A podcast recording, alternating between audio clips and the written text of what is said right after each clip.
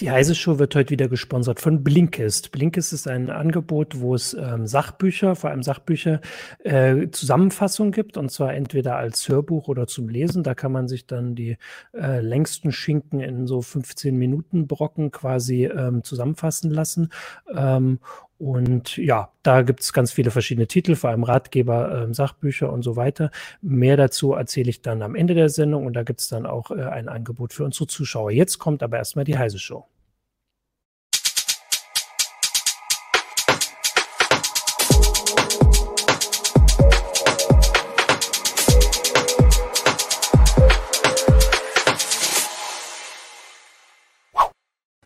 Hallo, willkommen zur Heise Show. Ich bin Martin Holland aus dem Newsroom von Heise Online und habe heute mit mir hier, ich zeige das hier ganz unten da als erstes, Christina Bär, auch aus dem Newsroom Hallo. von Heise Online. Ah, verdammt, jetzt wird es schwierig. so, äh, Daniel Herwig äh, von Heise Online Hallo. und Michael Wiczarek, auch von Heise Online. Hallo. So, wenn das jetzt im Nachhinein irgendwie noch hier die Position ändert, dann sieht das wirklich bescheuert aus. Ähm, wir möchten heute ein bisschen sprechen über ähm, Spiele, über, wir haben, ähm, haben glaube ich, AAA-Spiele drüber geschrieben, Blockbuster-Spiele, und zwar äh, ausgehend von The Last of Us Part 2, Teil 2, ähm, das vor, jetzt muss ich gleich beim richtig werden, ich glaube, es ist jetzt seit zwei Wochen auf dem Markt mhm. äh, und es wird immer noch diskutiert, was nicht unbedingt ähm, ja, gegeben ist bei Spielen. Ähm, und zwar, weil es halt also schon viele Sachen, ja, ich würde mal sagen, anders macht als so ähm, andere erfolgreiche Spiele oder eben auch nicht.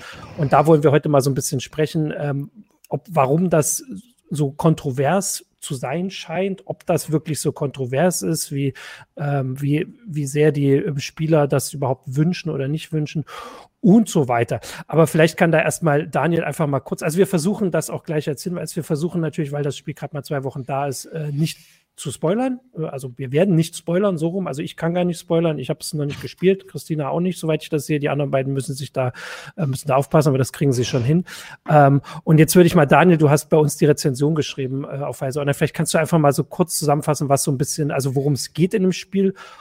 Ja, und was da so das Kontroverse ist. Das ist ein PlayStation 4 Exklusivspiel. Äh, der Vorgänger war sehr beliebt und deswegen war eben die Erwartungshaltung für den zweiten Teil auch sehr groß.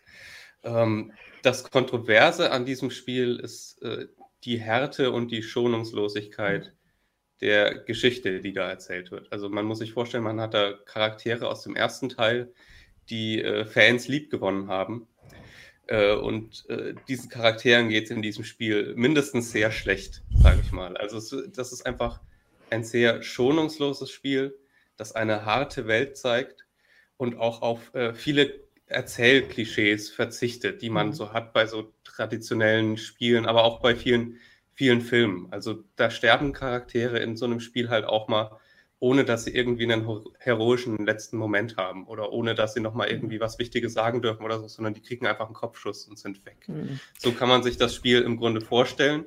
Und äh, das stößt viele Fans vor den Kopf, weil es eben auch den, den Figuren, die sie so lieb gewonnen haben, passiert. Ja, vielleicht kann auch Michael gleich kurz ähm, was sagen, weil, also du hast es gesagt, es ist hart und, und brutal und äh, blutig, aber erstens sind das natürlich Sachen, die man über eine ganze Menge Spiele sagen kann. Also hier geht es wirklich um die, ja.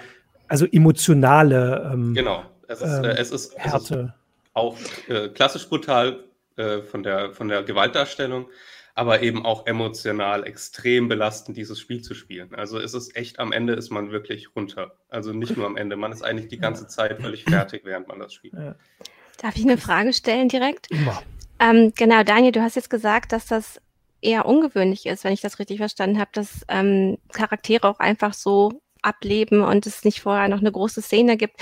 Aber ähnelt das nicht eigentlich auch ähm, mittlerweile einigen Serien, also Fear the Walking Dead und anderen, ähm, wo einfach ähm, Hauptcharaktere plötzlich abgeschlachtet werden, um es so ganz deutlich zu sagen, die verschwinden einfach und da gibt mhm. es halt mhm. nicht mal diesen tollen melodramatischen Moment oder die letzte, das letzte tolle Wort irgendwie und es ist einfach vorbei. Hat, hat man nicht vielleicht das adaptiert? Das ist sicherlich äh, vergleichbar mit solchen Serien, auch zum Beispiel Game of Thrones oder so, würde ich mhm. da als Beispiel ansehen, mhm. wo halt einfach diese, diese Plot-Armor, also diese, diese, diese unsichtbare Rüstung, die wichtige Figuren in anderen Serien haben, die fällt einfach weg. Und so ist es in diesem Spiel auch. Äh, und deswegen finde ich den Vergleich schon sinnvoll. Ja. Hat es denn äh, Spaß gemacht? Also ich meine, das ist, also Spiel verbindet man mit Spaß, Spielen, Spaß mhm. und so. Also in deiner Rezension steht, glaube ich, relativ deutlich die Antwort eher so nicht. Ja, das war, ich hatte zwischendurch sogar mir überlegt, den Artikel unter der Headline das Gegenteil von Spaß zu veröffentlichen. Mhm. Ich habe mir dann gedacht, weil eben viele Leute doch nur die Headline lesen, wäre das ein bisschen irreführend. Mhm. Ähm, es ist so, ich hatte wirklich keinen Spaß mit dem Spiel. Ich war froh, als es vorbei war und äh, es, war, es war unerträglich teilweise, das zu spielen. Aber mir ist eben auch ganz wichtig, und das wollte ich in dem Text auch abbilden, das bedeutet nicht für mich, dass es ein schlechtes Spiel ist, ja. sondern das macht dieses Spiel eben anders und bemerkenswert auch, weil es mich einfach emotional mitgenommen hat, wie kaum ein anderes Beispiel in, in, in Spielen oder auch in, in, in Filmen und Serien. Ja. Also wieder eine Frage von mir. So, ja. Konnte man denn sowas erwarten, wenn man den ersten Teil gespielt hat, oder war das jetzt was sehr, sehr anderes? Der erste Teil war auch schon hart und belastend, aber der zweite Teil ist deutlich radikaler nochmal.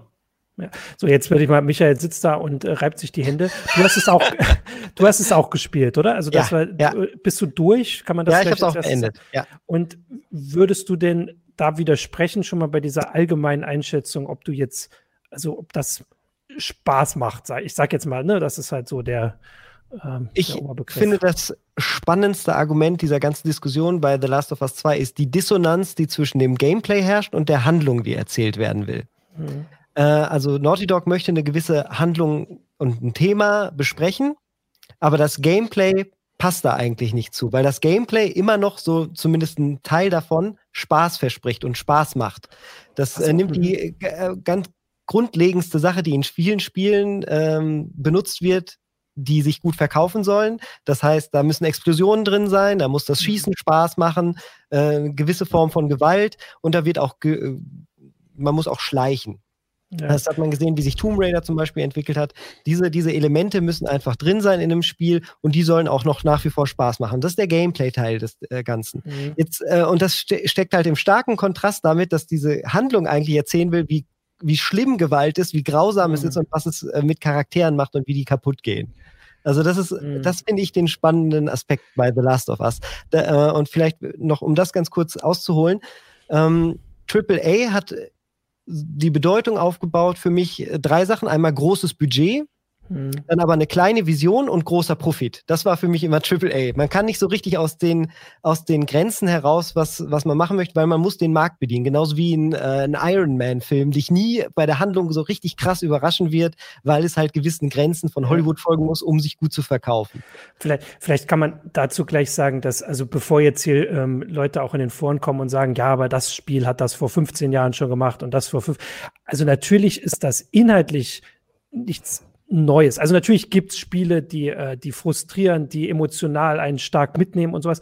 Aber worüber wir halt hier sprechen, ist, dass das jetzt wirklich um, um Spiele geht, die quasi den Blockbustern im Kino entsprechen. Also diese großen Filme, wo die Vorstellungen wochenlang ausverkauft sind, womit richtig viel Geld verdient wird. Bei Filmen gibt's natürlich auch alles Mögliche schon seit Dutzenden Jahren, aber oft läuft das im Programmkino nebenan oder jetzt halt vielleicht auf Steam bei, bei Spielen. Aber wir reden hier darüber, dass eins der am meisten oder am heftigsten oder am stärksten erwarteten, wie, wie erwartet man ja. denn Sachen, am intensivsten erwarteten Spiele des Jahres ähm, quasi sehr viele Elemente hat, die nicht diesem Triple-A-Klischee, jetzt sage ich mal, äh, entsprechen und deswegen, dass da halt vielleicht was ankommt. Das war so der Hinweis, bevor jetzt, äh, also noch habe ich das nicht gesehen, aber ich könnte mir vorstellen, dass jetzt Leute sonst mhm. kommen und sagen, das gab es doch da und da schon. Mhm. Um das doch eben zu Ende äh, ja. zu erzählen. Genauso ist dann bei diesem AAA-Spiel halt dieses, äh, der mittlere Teil, großes Budget, kleine Vision, großer Profit, ist halt kleine Vision, wurde jetzt hier nicht ganz übernommen. Denn dieses Spiel versucht halt schon, diese Vision ja. jetzt endlich mal darüber hinauszugehen und zu sagen, nee, wir möchten aber diese Geschichte so erzählen wie ein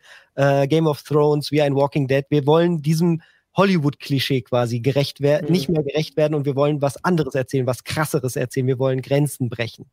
Äh, ja. Und das ist zumindest was versucht. Ob es das am Ende schafft, darüber müsste man jetzt hier diskutieren und warum es ja. das vielleicht nicht schafft. Das finde ich die ganz spannende Diskussion. Ja. Also, was ich interessant finde, so wie du das schilderst, ist, dass, ähm, du hast ja gesagt, es gibt so eine Dissonanz zwischen ähm, der Geschichte und dem, was man dann tatsächlich machen muss. Also man muss dann töten, obwohl man eigentlich sieht, wie grausam das ist im Leben. Und äh, da würde ich ja sagen, dass es das eigentlich äh, diesen Überlebenskampf realistischer macht, oder? Wenn man richtig in der Geschichte drinsteckt. Und viele andere AAA-Spiele sorgen eigentlich dafür, dass das Töten richtig Spaß macht. Und da hat man eben diesen faden Beigeschmack ähm, durch die Geschichte. Also wenn man darauf steht, äh, dass es möglichst realistisch ist, äh, das ist ja mal die Frage, dann müsste ein das ja dann wirklich, dieses Spiel dann eigentlich überzeugen, wenn man sagt, okay, ähm, es ist Überlebenskampf und das ist nicht immer schön und macht nicht Spaß, sondern es ist halt eine Notwendigkeit in diesem Szenario. Dieses Spiel ist, gibt sich auf ja. jeden Fall Mühe, dass es äh, weniger Spaß macht als in anderen Spielen. Mhm. Also ähm, ich hatte das ja auch im Test geschrieben. Also äh, wenn man Geg Menschengegner um, umlegt, äh, schreien andere, schreien deren Freunde irgendwie verzweifelt deren Namen und so. Und ab und zu gibt es mhm. Szenen, wo dann angeschossene Gegner zu Boden fallen und um ihr Leben betteln und so. Und das ist natürlich bewusst eingesetzt. Und darauf verzichten eben vielen, viele andere Spiele, in denen es irgendwie so beiläufig so um das Töten von Menschen geht. Darauf verzichten eben andere Spiele. Und dieses Spiel setzt das bewusst ein. Und deswegen würde ich Michael da ein bisschen widersprechen. Ich finde die Dissonanz in diesem Spiel deutlich kleiner, als sie bei anderen Spielen ist. Ähm, weil hier, äh, ich, ich, ich, ich finde das nicht spaßig inszeniert, äh, die Gameplay-Elemente, mit wenigen Ausnahmen. Also äh, der Entwickler Naughty Dog, der macht auch Uncharted und diese Spiele sind bekannt dafür, komplett durchchoreografierte Action-Sequenzen zu haben. Und mhm. die gibt es in diesem Spiel ein, zwei Mal und die finde ich deplatziert. Ähm, aber im Großen und Ganzen, das meiste, was man macht, ist tatsächlich so inszeniert, dass es wirklich auch bedrückend ist, auch während der Gameplay-Abschnitte. Das ist das, was ich, äh, äh das war meine Meinung beim Spielen dieses mhm. Spiels. Mhm. Wenn ich da, äh, genau, da sind wir unterschiedlicher äh, Ansicht, aber das finde ich, kann man auch äh, sein und das ist dieses Spiel ist halt so ambivalent, dass es das auch schwer macht, das so ganz genau zu packen, weil Charaktere sich auch nicht zumindest logisch für mein Dafürhalten verhalten. Bei manchen Charakteren, die dann so vier bis fünf ähm, Sätze sagen dürfen im Spiel, da haben manche Charaktere dann wieder Probleme damit, äh, die umzubringen und dann wieder doch nicht. Und dann metzeln sie sich aber wieder durch 50 von anderen Menschen, die halt einfach nur den, dem gleichen Camp angehören oder sonstiges, ohne irgendwelche Skrupel. Da wird einfach mhm. rumgemordet und sowas und dann spricht einer fünf Sätze und dann ist es wieder ein Problem. Also das ist halt nicht ganz logisch. Und da setze ich halt dann und sage, da ist Naughty Dog im Endeffekt nicht mutig genug gewesen, das auch im Gameplay noch stärker umzusetzen, dass es einfach dieser Narrative folgt.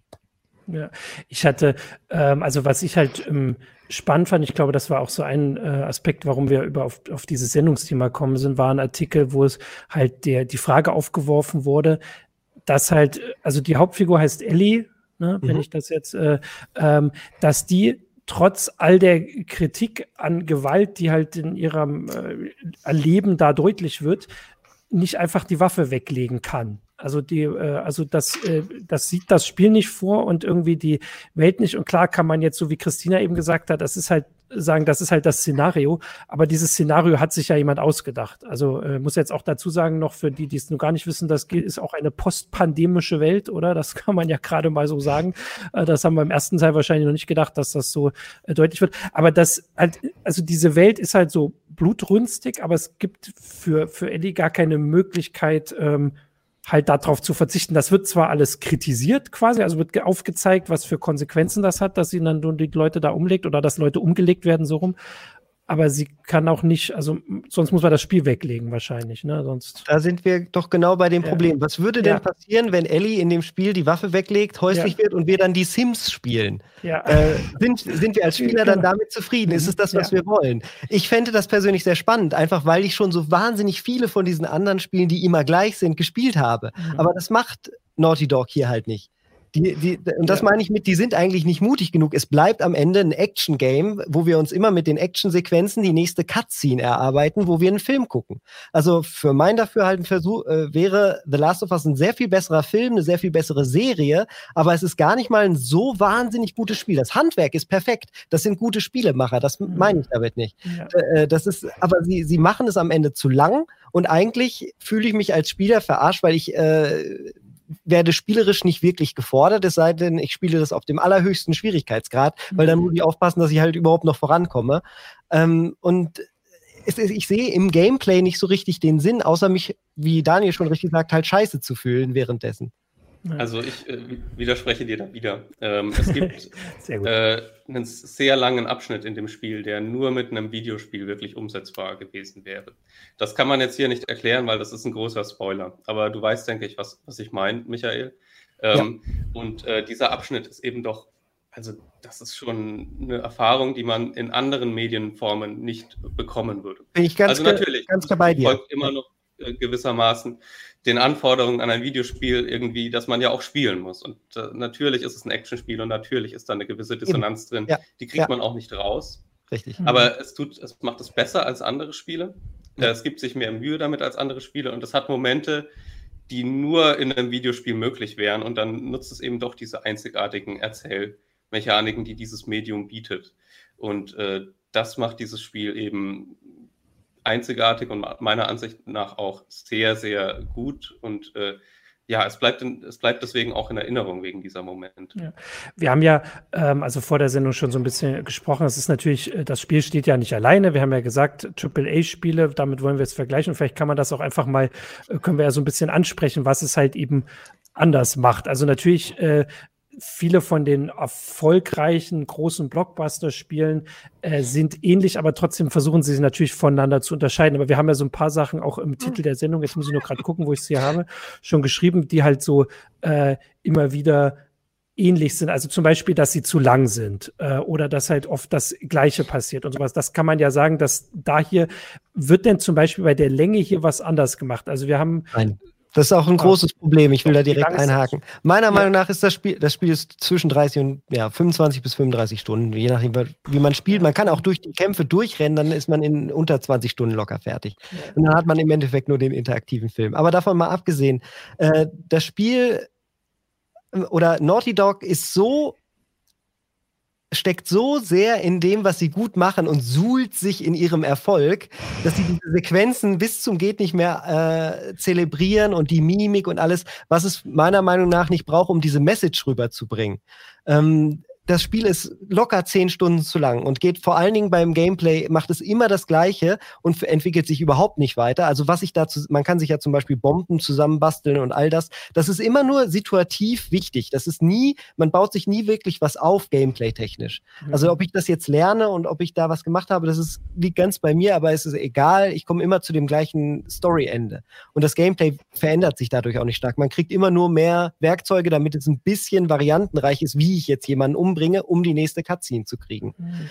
Ähm, also das ist Spiel ist wie viele AAA-Spiele und ich, da kommen wir bestimmt später noch ja. zu, ähm, einfach zu lang. Das Spiel wäre besser, wenn es 15 Stunden lang wäre. Dann wäre die gleiche Story erzählt worden, man hätte den gleiche, die gleichen Twist nehmen können ab der Mitte des Spiels und es wäre insgesamt deutlich kompakter besser gewesen. Wie ein guter Schnitt von einem Video. Man muss die Sachen auch mal schneiden, damit am Ende nicht nur rohes, roh, rohe Footage übrig bleibt. Wir haben ja äh, schon als Beispiel gesagt, dass es halt also sich Elemente dann von Game of Thrones nimmt äh, oder von The Walking Dead und das sind ja Serien, die teilweise die gleiche Kritik sich anhören müssen, dass auch da, also dass sie zu lang sind, dass da immer wieder Ähnliches passiert und dass es halt in die Länge gezogen wird, weil es halt nötig ist. Wobei bei Game of Thrones bei der letzten Staffel war es, glaube ich, genau wieder andersrum.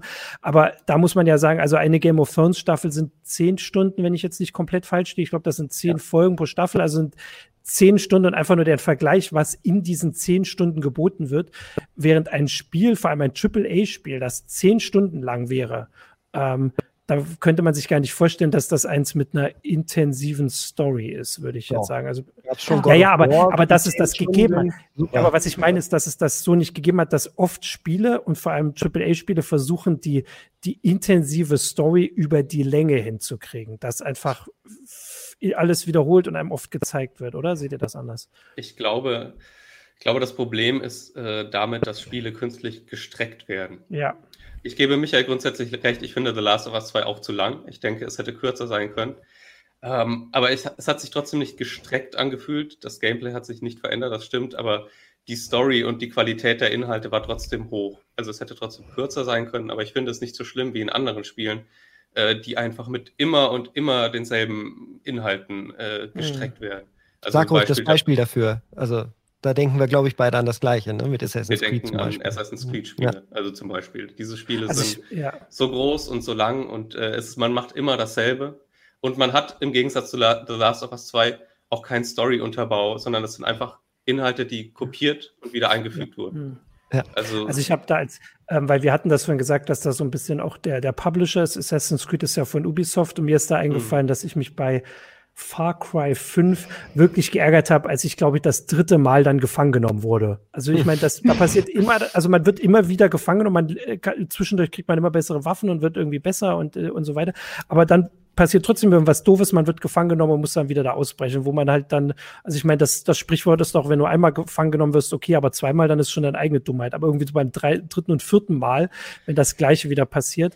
Ähm, und das wäre so ein Beispiel dafür. Klar, bei diesen Open-World-Spielen sind es oft auch die Sachen, die du halt nicht per se machen musst, aber vielleicht machen willst. Ja, bei diesen Open-World-Spielen, gerade auch bei diesen Assassin's Creed-Spielen, ist es so, dass diese Seiteninhalte äh, immer, also sie, die werden praktisch schon vorausgesetzt. Äh, also die, die helfen dir, neue Sachen freizuschalten mhm. und so. Du, soll, du wirst zumindest sehr stark motiviert, äh, diese Inhalte zu spielen. Und äh, das eigentliche Gameplay gibt das einfach nicht her, diese Hunderten von Stunden, die man braucht, um immer wieder die, dieselben Inhalte zu, zu spielen. Ja. Das sind auch Inhalte, in denen du deine Aufrüstung äh, verbesserst, indem du äh, tausend Krokodile umbringst und ihr Leder irgendwie zu einer Handtasche baust oder so. Mhm. Also es ist wirklich, diese Spiele sind sehr, das nennt man Grind, die sind mhm. sehr darauf ausgelegt, dass du immer und immer wieder das Gleiche machst, um ein bisschen bessere Ausrüstung zu bekommen und so.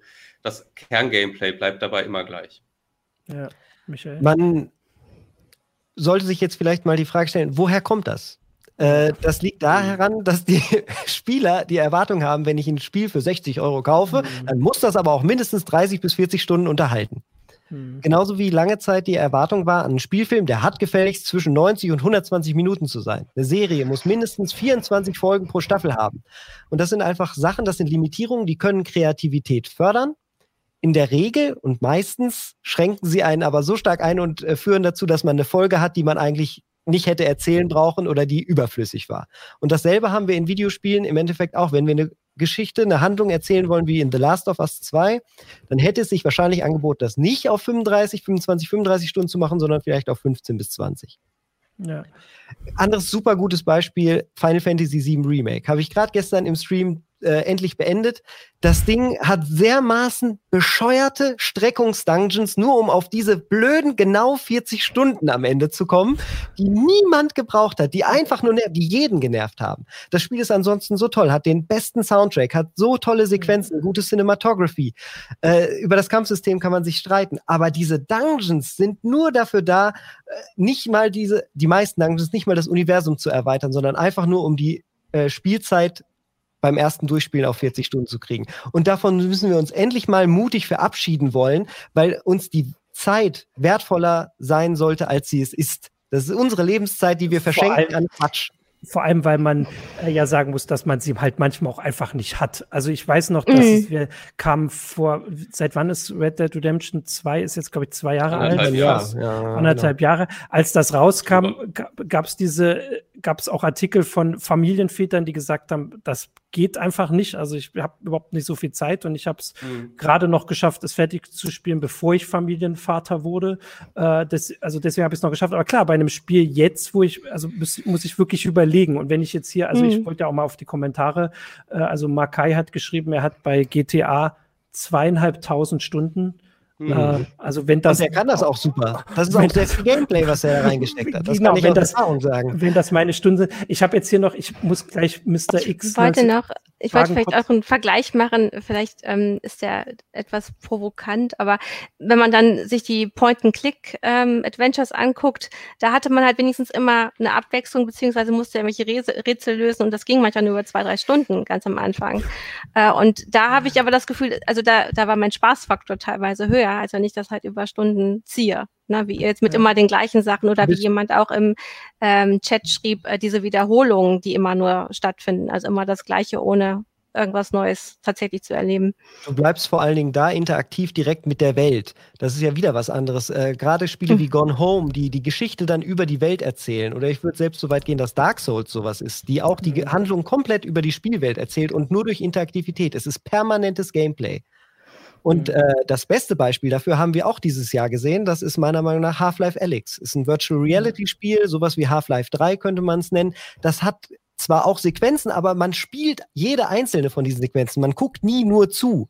Man ist immer dabei. Situationen passieren, weil ich Dinge mitgenommen habe und benutze.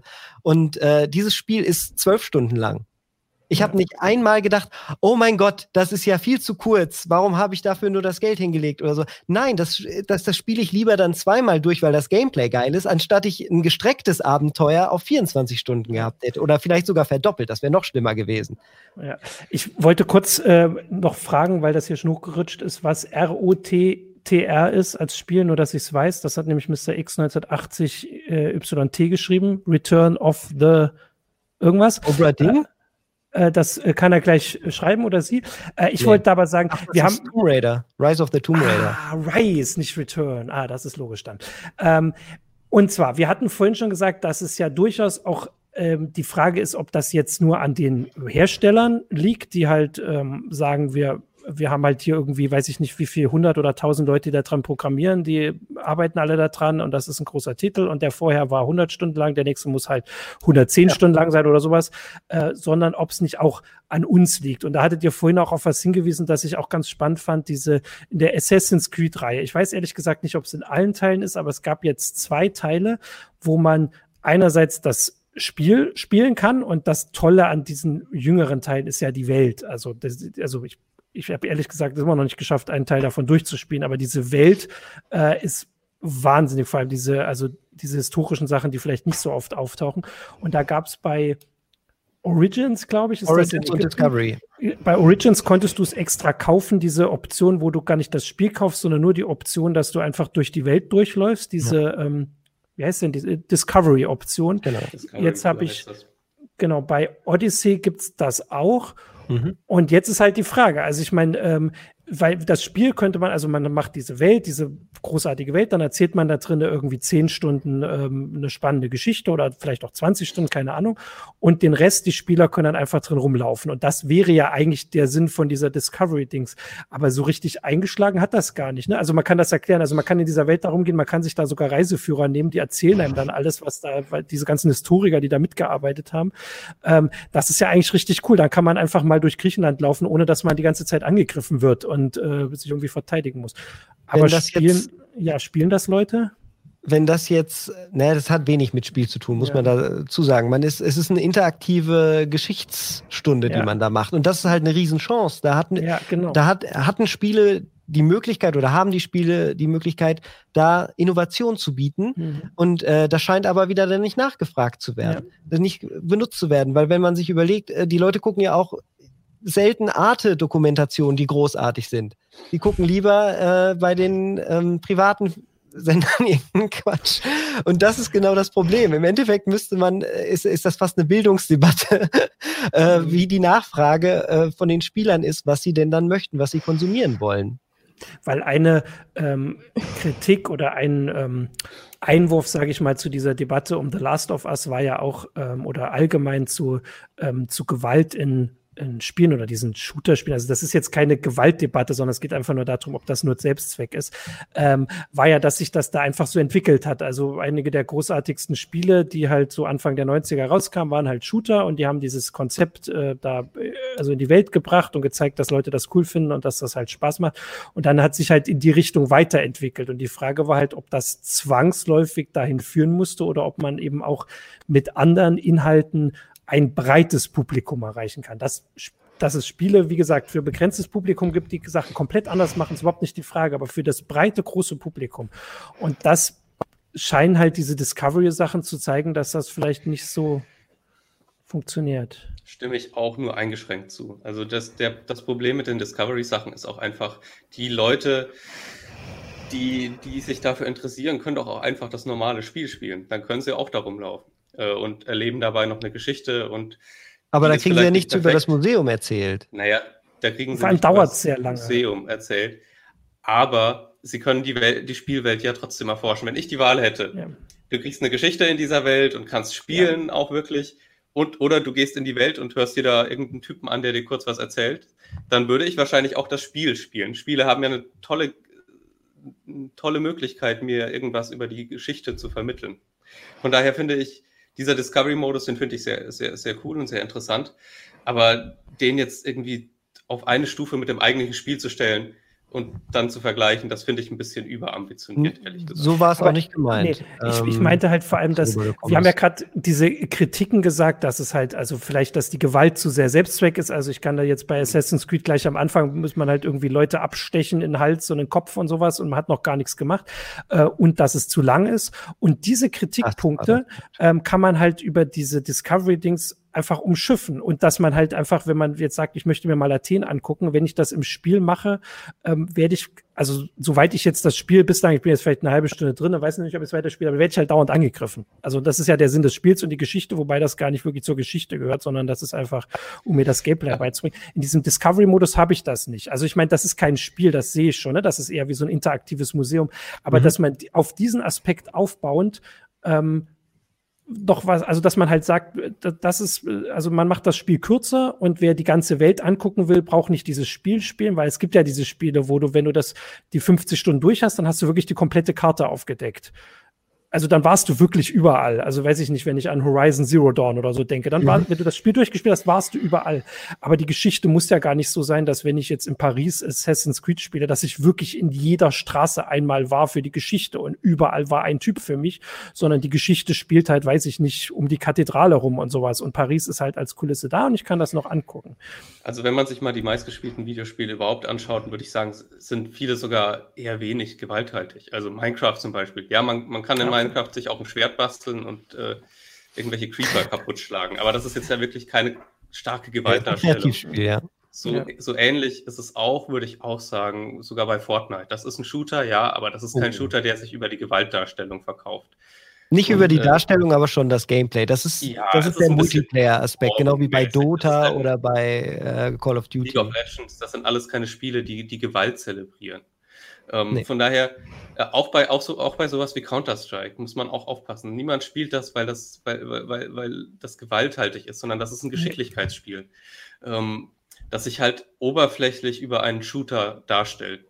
Und da muss man dann, finde ich, schon unterscheiden und nicht einfach pauschal sagen, alle Spiele, äh, in allen Spielen geht es um brutale Gewaltdarstellung, weil das ist nicht der Fall bei diesen meistgespielten Spielen. Das habe ich auch gedacht, als Michael, Michael vorhin auch schon sagte, ähm, dass ähm, man eher, äh, dass die meisten nicht Arte gucken, sondern halt irgendwie die äh, andere Sender. Nee, ich glaube, es ist wesentlich diverser, als wir manchmal denken. Also wir konzentrieren uns manchmal in der Berichterstattung auf die Shooter, aber es gibt eben viele andere Spielwelten. Und jetzt, ähm, wo Martin auch nochmal sagte, diesen Discovery Mode, das ist ja auch wieder ein, ein ganz anderer Bereich, der aber offen ist für Spieler. Also ich, ich würde das auch gar nicht immer so gegeneinander setzen, sondern sagen, es gibt einfach ganz viele verschiedene Möglichkeiten, etwas zu spielen oder Welten wahrzunehmen. Und ja, wir Als konzentrieren uns halt nur manchmal auf Shooter-Geschichten hier falls das jetzt falsch rübergekommen ist. Also ich bin ja mhm. für mehr Diversität. Ich bin dafür, ja. dass wir mehr solche Angebote kriegen, äh, wie die von, äh, von, die Ubisoft da jetzt macht. Ich habe nur das Gefühl, sie wird nicht wirklich erfolgreich ange, äh, äh, angenommen. Es wird nicht großartig darüber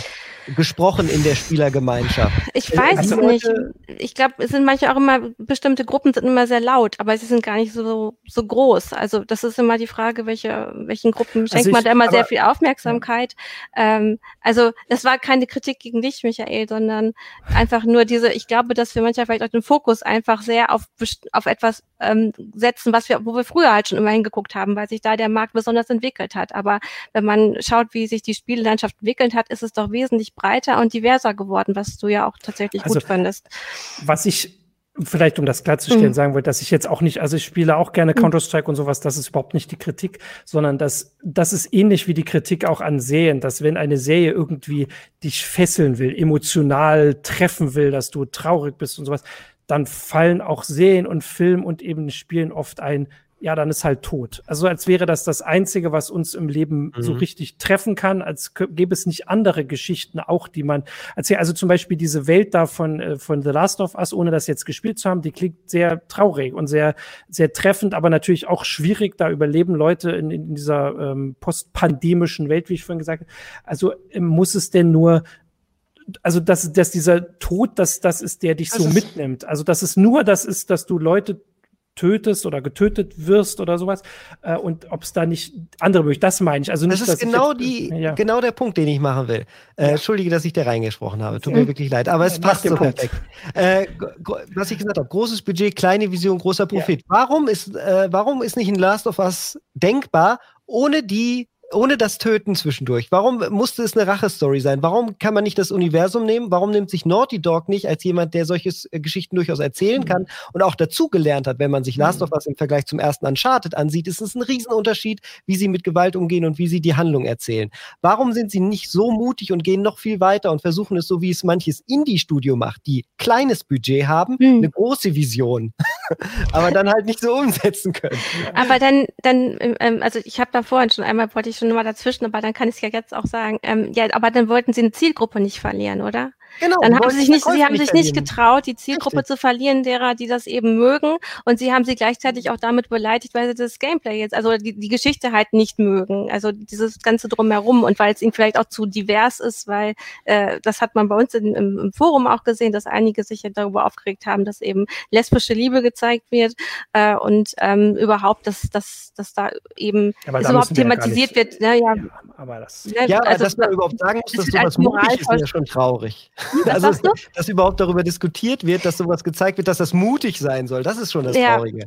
Naja, das, da, da hast du vollkommen recht. Aber das ist eben etwas, da haben Menschen etwas anderes erwartet. Eben etwas, was die vorher genau. schon gesehen haben, vielleicht mit einer besseren Grafik und ein paar mehr Waffen und äh, ne. Ähm, aber das wurde ihnen jetzt nicht geliefert, obwohl das halt äh, wenn ich jetzt von außen drauf gucke, total dem Trend in Hollywood folgt, wie ihr auch schon gesagt habt. Mhm. Also äh, eigentlich hat es dabei äh, The War, ähm, Fear the Walking Dead und ähm, ähm, hier, wie heißen sie denn gleich? Ähm, das hatte Martin doch gerade gesagt hier von Game, ähm, of Thrones. Game of Thrones, genau, das kam mir jetzt gerade nicht.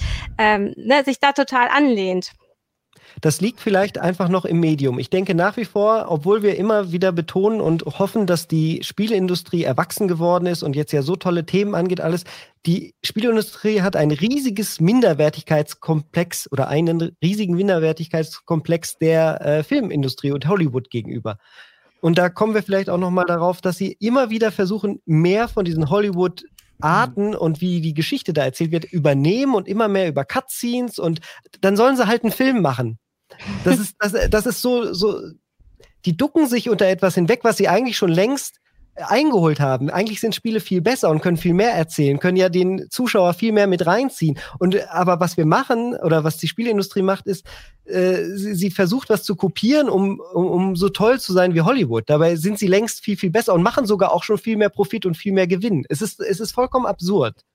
Aber da würde ich jetzt zumindest dahingehend widersprechen, dass ähm, das vielleicht so ein bisschen wirkt, als würden wir die AAA-Spiele mit den Arthouse-Filmen vergleichen. Also AAA-Filme sind auch nicht bekannt dafür, dass sie ähm, nee sonderlich viel ausprobieren. Also Richtig. von daher vielleicht ist das ja auch ein Beispiel für das, die erwachsen gewordene Spielindustrie, dass die erfolgreichen Spiele einfach erfolgreich sind und mehr Geld einspielen als äh, Hollywood-Filme äh, und dass das Spielewelt halt einfach auch breiter ist. Also das da würde ich aber, jetzt das nicht per se sagen. Ähm, aber, aber sie könnte vielleicht darüber hinausgehen, weil sie uns ja mitnimmt und könnte zum Beispiel statt der Gewalt. Machen. Martin, du hattest ja auch gefragt, ja. ist, ist so die Spieleindustrie erwachsen geworden, aber würdest du dann nicht sagen, dass ein Spiel ähm, einen traurig machen kann und äh, emotional mitnimmt, dass das ein Punkt ist, ähm, der dazugehört, dass sie dadurch erwachsen geworden sind, äh, beziehungsweise ähm, einfach mehr Tiefe mitbringen? Auf jeden Fall, das ist auch gar nicht die Sache. Das ist mhm. aber für mich auch nichts mhm. Neues. Also ich habe, mhm. wir haben ja gesagt, wir wollen über AAA-Spiele reden, aber ich, The Journey ist zwei Stunden lang auf der PS3, glaube ich, gab es das schon und hat mich super mitgenommen. Und da, da habe ich zwei Stunden gespielt. Und so, ja, genau. das ist genau. aber also nicht AAA. Also das würde ich gar nicht sagen. Die Frage ist nur, mit mhm. welchen Mitteln. Also erwachsen heißt schon auch, also ich bin erwachsen, ich führe ein erwachsenes Leben, wo auch traurige Sachen passieren und schöne Sachen, aber es ist, also ich, also ne, ich muss mir nicht Sorgen machen, dass sich hier Leute rumlaufen und töten die ganze Zeit. Also das meine ich mit, also erwachsen ist nicht nur ähm, Leute erschießen. Das ist eher, also weiß ich nicht, mittelalterlich oder weiß ich nicht, vorindustriell oder sowas. Also das ist ja nicht per se erwachsen. Ähm, nur weil es halt nur Erwachsene gucken dürfen oder spielen dürfen, weil halt Leute getötet werden. Also Erwachsene Problem. Das heißt jetzt auch nicht, dass ich irgendwie spielen will, irgendwie meine Steuererklärung zu machen. Nee, unter Erwachsenen habe ich jetzt verstehe ich, dass es etwas komplexer wird und Spiele ja. sich mehr zutrauen, eben dem Spieler auch mehr zutrauen. Ja. Ähm, Daniel. Ein Spiel lebt von der Interaktion, das ist ja. einfach so. Und äh, das mit der Steuererklärung, äh, es ist ja ein gutes Beispiel, ist Red Dead Redemption 2 da haben sich ganz viele fürchterlich drüber aufgeregt, dass man so, wenn man, wenn man irgendwie so ein, so ein Tier erlegt, irgendwie so ein, so ein Reh oder was auch immer da in den USA so rumrennt, äh, wenn man das, äh, wenn man das erlegt, dann muss man das erst, erst, erst noch häuten und dann muss man es auf das Pferd mhm. legen und so. Und das hat dieses Spiel eben anders gemacht als andere Spiele, wo das dann einfach im, im Inventar verschwindet. Also hier wurde dann eben tatsächlich noch, hier wurden eben andere Formen der Interaktion mhm. ins Spiel noch eingefügt. Also zum Beispiel, ich trage dieses Reh durch die Gegend zum, zum Lager mhm. und, und koche es dann, mache mir damit dann was zu essen. Äh, und das sind eben Dinge, die experimentell sind, aber die eben neue Möglichkeiten der mhm. Interaktion mit der Spielwelt ähm, ja, eröffnen. Das ist nämlich, also das auch, was, was Michael gesagt hat, ich finde das, letztendlich muss man irgendwas machen in einem Spiel, weil sonst ist es kein Spiel, sondern ja. ein Film oder ein Walking Simulator. ja. So ein Walking Simulator ist ja auch ein Begriff, der eher negativ äh, besetzt ist. Ja. Das sind einfach Spiele, in denen man läuft man nur rum und im Hintergrund faselt einer irgendwas und äh, am Ende ist man dann fertig und hat nichts gemacht. Und deswegen läuft es in Spielen, glaube ich, eben oft auf irgendeine Form des Tötens rauf, weil so perfide das jetzt auch klingt, das ist eine relativ simple, simple Form der Interaktion mhm. in so einem Videospiel. Ja. Und äh, in der Hinsicht. Aber befriedigend. Äh, bitte? Du hast befriedigend noch vergessen. Es ist simpel, aber befriedigend. Und deswegen wird es immer als erstes. Es funktioniert genommen, gut. Zum Beispiel so ein ja. Ego-Shooter lässt sich einfach spielerisch sehr einfach umsetzen. Ja. Also klassisch mit der Maus, man zielt und man schießt. Das ist sehr simpel und es macht Spaß. Es macht den Leuten Spaß. Und deswegen finde ich es immer, also man, man, muss, man muss so Spielen auch ein bisschen Nachsicht geben in dem, was sie machen. Es ist nicht ganz einfach, ein spaßiges Spiel zu haben und dann eben eben diesen, diesen, diesen ganzen Ansprüchen, die wir jetzt hier vorbringen, noch gerecht zu werden. Also ich habe großmütig von dir und großherzig den ganzen Konzernen gegenüber, die es naja, auch theoretisch man, anders also machen. Mir wird ein bisschen viel geschossen, also auch gerade gegen äh, die, diese ganzen GTA und so sind ja auch anspruchsvolle Spiele mit satirischen Themen. Und äh, mhm. das finde ich, das, das, das, das wurde hier vielleicht ein bisschen unter den Teppich gekehrt. Äh, hinter den Beispielen wie Assassin's Creed, die halt immer sehr, sehr einfach sind. Ich, also dann muss ich das nochmal sagen. Also als ich dir das erste Mal das mit der Sendung gesagt habe, dass wir mal darüber sprechen wollen, über diese Gewaltdebatte bei The Last of Us, hast du gleich äh, darauf hingewiesen, dass es ja AAA-Spiele gibt, die komplett ohne Gewalt auskommen, ganze Genres wie genau. Rennspiele, genau. Sportspiele und so. Mhm. Also das ist, ich, wie gesagt, ich würde das gar nicht als allgemeine Sache, ich, also ich würde das Problem hier nur sehen, dass da ein Spiel oder die Macher von einem Spiel eine Situation erkannt haben, wo sie das einfach mal kritisieren wollen, aber sie sie machen es dann, indem du genau das machen musst, was kritisiert wird. Also so wie du es beschrieben hast, musst du halt in dem Spiel, also wie gesagt, ich habe es nicht gespielt, aber du musst halt Leute offensichtlich umbringen, ja.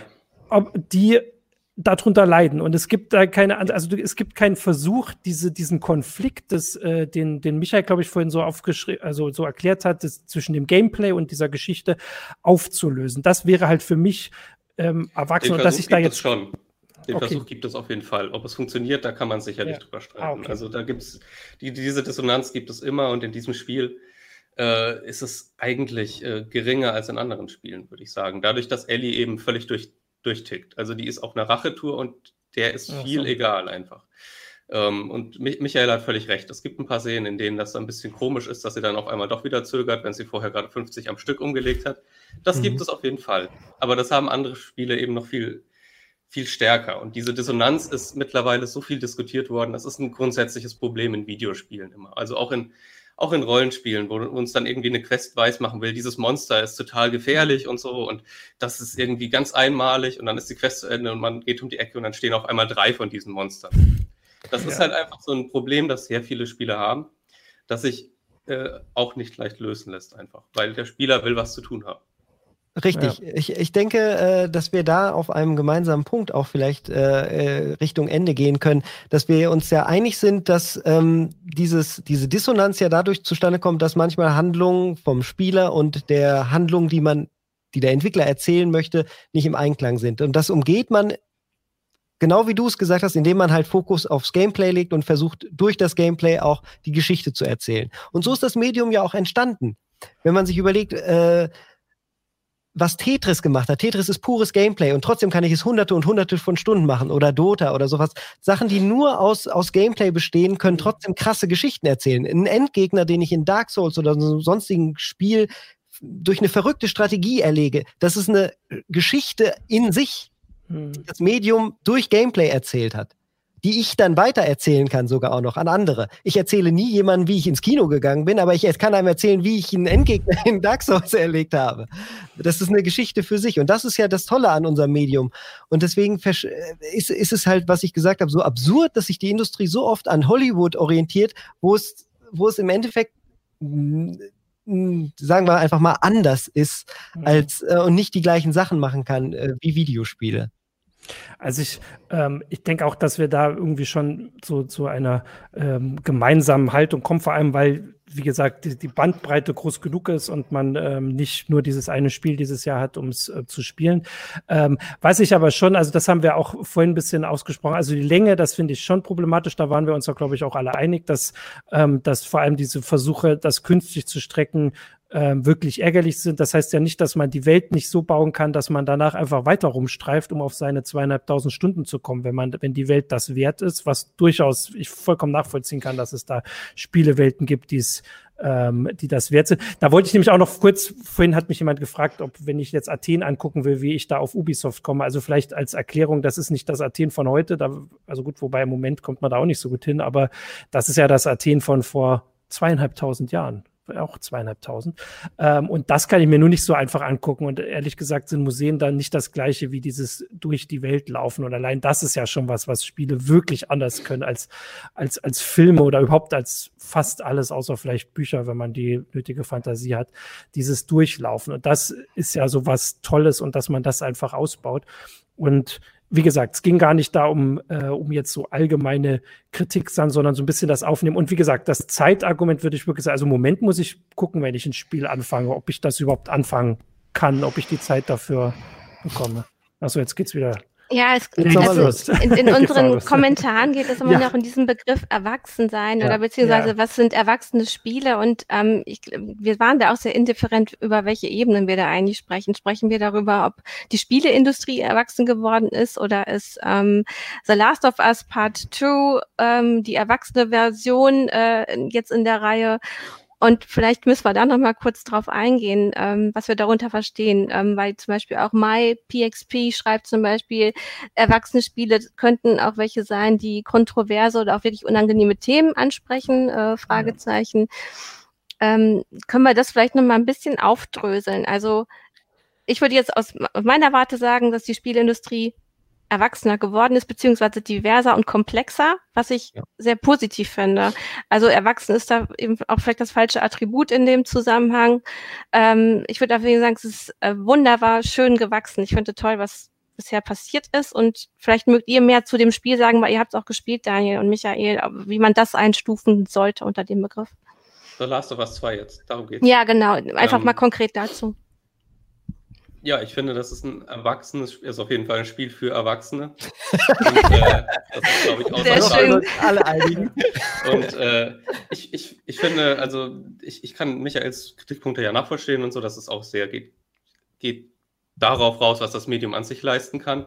Aber die Themen, die dieses Spiel anspricht äh, und auch die Figuren, die, die äh, der Entwickler da zeichnet, das deut, also das ist eben weg vom Klischee und das ist mutig, meiner Meinung nach, trotz allem. Und äh, erwachsener sicherlich als viele andere Spiele, die äh, immer das Gleiche machen. Ähm, und die auch Angst davor haben, das Publikum äh, ähm, irgendwie mhm.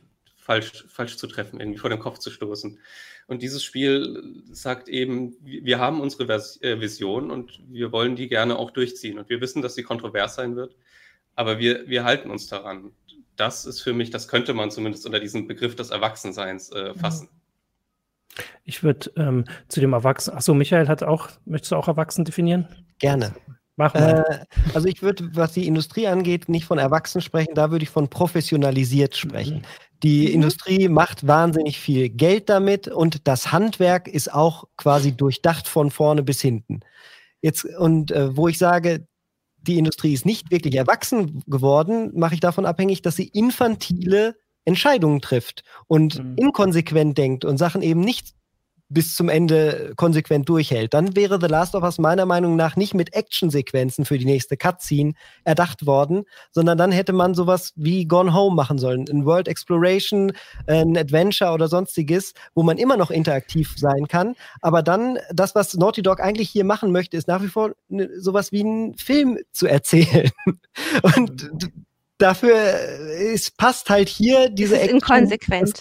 Genau, passt das Gameplay nicht zu der Handlung, meiner Meinung nach. Und dann ist es eben nicht sehr erwachsen zu sagen, ich mache das aber trotzdem, weil wir müssen der professionalisierten Industrie gerecht werden und es muss Explosionen geben und Blut und äh, Kopfschüsse. Ich, äh, also ich würde zu dem Erwachsenen sagen, dass es äh, so ein bisschen darum geht, dass man halt gefordert wird, dass man über was nachdenken wird, dass man auch mit ja. Sachen konfrontiert wird, die man mit denen man nicht dauernd konfrontiert wird und dass das halt vor allem, also Michael hatte vorhin unterschieden zwischen der Gameplay, Gameplay und der Inhaltsgeschichte oder vielleicht hat es auch Daniel schon gemacht, also dass Erwachsensachen eigentlich eine Inhaltssache ist. Also ich glaube, Gameplay kann nicht per se erwachsen sein, weil, also ich weiß gar nicht, was das sein sollte. Erwachsenes, also komplexes Gameplay ist ja eher, Kinder kommen ja viel schneller in ein schwieriges Gameplay rein als Erwachsene. Also von daher wäre also vielleicht das einzige erwachsene Gameplay, in Anführungsstrichen, sind diese Walking-Simulatoren. Ich weiß gar nicht, ich muss das mal testen, ob Kinder damit so. Also deswegen glaube ich, das ist eine Inhaltssache. Vielleicht müssen wir den Begriff auch einfach echt in dem Zusammenhang streichen und wir haben ihn einfach falsch benutzt und wir sollten Nein, wirklich von komplett. Ich finde, ja? die, die, Themen, das sind erwachsene Themen. Ja, und das okay, genau. okay. Frage, bei aller also, also wir wissen sich nicht mit, äh, mit dem Holocaust beschäftigt. Genau. Das, ist, das, machen Spiele erst seit den letzten 20 Jahren. So also einfach, wo man sagen würde, also jetzt auch thematisch vor allem, dass man die Kinder halt Kinder nicht davor setzen würde. Und zwar nicht nur jetzt im Sinne von, da werden halt Sachen abgeknallt, weil, weiß ich nicht, Moorhuhn ist, werden Tiere abgeknallt, aber ist kinderfreundlicher, weil es halt, äh, weil die Aufmachung so ist. Also das halt einfach die Themen, wo man halt sagen würde, das ist halt nichts für Kinder, auch wenn das jetzt vielleicht äh, wieder ganz komisch klingt, aber eigentlich sind wir uns da, glaube ich, gesellschaftlich relativ einig. Äh, und da geht es nicht nur darum, dass man halt irgendwie schießt, sondern halt auch mit Themen, wo halt Kinder noch nicht mit umgehen können, wo sie danach halt noch gut schlafen können. Sowas. Das ist doch dann vielleicht erwachsen. Wenn Kinder danach noch gut schlafen können, dann ist es nicht erwachsen. Ähm, Weiß ich nicht. Ähm, aber tatsächlich sind wir jetzt hier schon bei 50 Minuten. Jetzt wollte ich auch gucken, weil vorhin hatte Michael ja schon angefangen, so ein bisschen äh, Richtung Ende zu ähm, moderieren. Ich wollte gucken, was wir hier also es wurden jetzt noch Spiele genannt von den Zuschauern, natürlich. Also wir haben gesagt, mhm. dass, ähm, dass es natürlich genug Beispiele für all die Sachen gibt, die wir aufzählen, aber das halt, also Last of Us, hatte das vorhin jemand geschrieben, schon drei Millionen Mal verkauft, stimmt das? Also das ist halt das ganz hervorragend. Ja. Also eine ganz, eine, eine ganz andere Hausnummer, auch was damit für Geld gemacht wird. Also da geht es jetzt nicht darum, dass man bei Steam irgendwie auf Seite 5 bei den ähm, Early Access Titeln was Cooles findet, sondern wirklich um die Sachen, die im Laden vorne stehen, wo Leute extra zu Saturn gehen, weiß ich nicht, oder ja, zu Mediamarkt. Man kann, man kann wirklich sagen, das, das, das, könnte das wichtigste PS4-Exklusivspiel ja. dieser Generation sein. Ja. Also ist auf jeden Fall ganz oben dabei. Und das, das macht das halt tatsächlich bemerkenswert. Ähm, ja. Du hast völlig recht. Es gibt viele andere Spiele, die, die das ähnlich oder zumindest diese Themen schon ansprechen. Ja. Und machen sie aber auch, äh, nur um das noch zu Ende zu führen, äh, immer noch nicht am meisten äh, Umsatz. Hier werden nämlich auch jede Menge äh, Spiele jetzt ge genannt, die halt nur Gameplay sind, sowas wie FIFA und sowas. Die machen alle noch mehr Umsatz, weil sie ja. dann auch Ingame-Käufe und sonst was alles haben. Das ist dann auch noch mal wieder, da, weil das ist ja durchaus relevant für diese Unternehmen, wie viel Geld sie damit machen. Aber das ist ja dann auch schon wieder nur pures Gameplay. Da hast du nie diese mhm. Story-Variante mit drin, zum Beispiel in Sportspielen oder Rennspielen oder halt nur ganz selten und am Rande, weil das sind wieder Sachen, die machen Geschichten und Handlungen, wenn dann in deinem Kopf, wenn du in der allerletzten mhm. Sekunde diesen einen Rivalen dann doch noch überholen kannst, kurz vor der Ziellinie, dann hat das eine Geschichte in deinem Kopf gemacht durch dein Gameplay und nicht, weil dir das halt irgendeiner erzählen ja, wollte und was aber, das Aber diese Möglichkeit, Michael, schließt meiner Meinung nach nicht aus, dass man auch traditionelle Geschichten in Videospielen erzählen kann. Und nee, na klar. Also äh, ich, das sind das, das zwei Sachen, die können doch einfach separat äh, existieren. Ganz genau. Aber man muss also, da unterscheiden können und dann halt nicht mixen und dann immer sagen, das eine ist so, das andere macht es aber viel besser. Es sind zwei unterschiedliche Formen.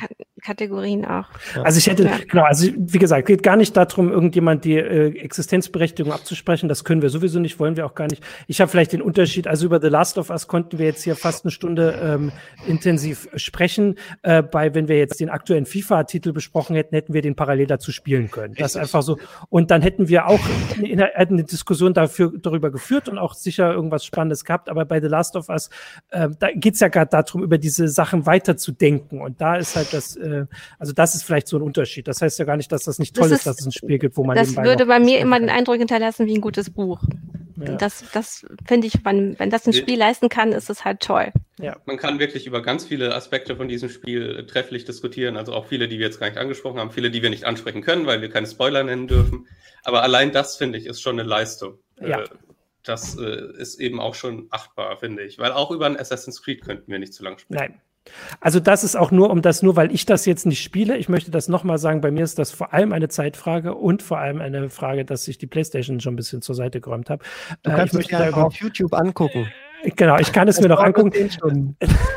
ich, ähm, ich möchte, also ich weiß, ich habe auf der PlayStation viele tolle Spiele gespielt, die so, ähm, also da, wo man auch so ein bisschen nachdenken kann. Nicht nur auf der PlayStation, das kann jetzt wie Werbung. Ich habe natürlich viele Spiele gespielt, wo ich so nachdenke. Und ich möchte jedem dazu raten, auch von äh, Daniels Erklärung an, das sich anzugucken, äh, wenn er ähm, sich dafür interessiert. Das, das klingt total spannend und für mich ist nur diese Zeitfrage die entscheidende, aber ich denke nicht irgendwie, dass es, also ich das ganze Argument, die ich aufgezählt habe, sind keine, äh, dass ich das Spiel nicht, warum ich das Spiel nicht spielen möchte, sondern einfach so, die Ambition könnte doch höher sein. So will ich es vielleicht sagen. Vielleicht äh, kannst du noch kurz darauf hinweisen, weil Michael ja. hatte passend zu Daniels ähm, äh, Text oder, oder ein, ähm, Einschätzung zu dem Spiel ja auch noch ein Video produziert, wo man auch ein bisschen so. sieht, wie das Ganze gespielt wird, ähm, und wie die, ne, also wo man einfach auch sieht, wie toll die Grafik ist zum Beispiel. Also das sieht man auch auf, also kann man auf Heise Online finden.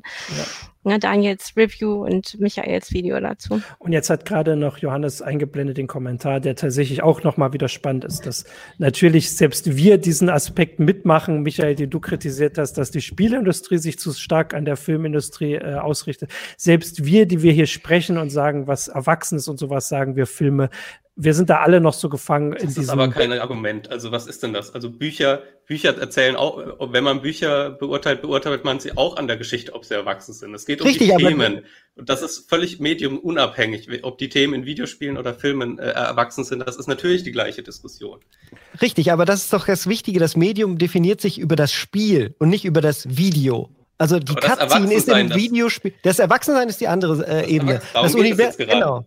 Ja, okay, die Handlung und das Universum, das ist, kann erwachsen sein. Aber worauf wir uns, äh, wovon sich die Spielindustrie meiner Meinung nach trennen sollte, ist diese, dieser Fokus auf die Cutscene und die Cutscene als Belohnung halte ich für vollkommen äh, merkwürdige ähm, Orientierung, die da eingeschlagen wurde, weil das nicht das Medium in irgendeiner Weise fördert. Also eine Cutscene als Belohnung oder den Film als Belohnung, weil ich was gemacht habe, ist äh, spielspaßmäßig null. Dann gucke ich, dann, das ist halt ein Film gucken.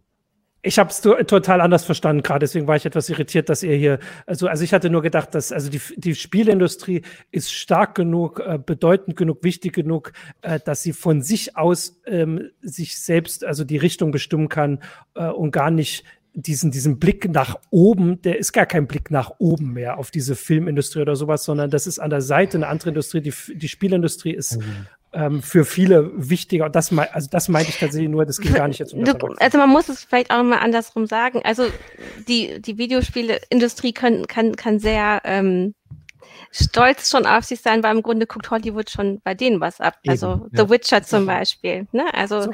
ähm, die die äh, also, Videospielindustrie hat da sogar Hollywood eigentlich schon was voraus mittlerweile. Ne? Hollywood hat Probleme. Also, ja, genau, aber, aber, es, es, es, ging jetzt um diese, es ging nur um die Diskussion, äh, orientiert sich jetzt die Videospielindustrie äh, nur an Hollywood? Nein, die beeinflussen sich gegenseitig. Die nehmen sich auch immer wieder mhm. Stories aus Büchern oder aus Serien.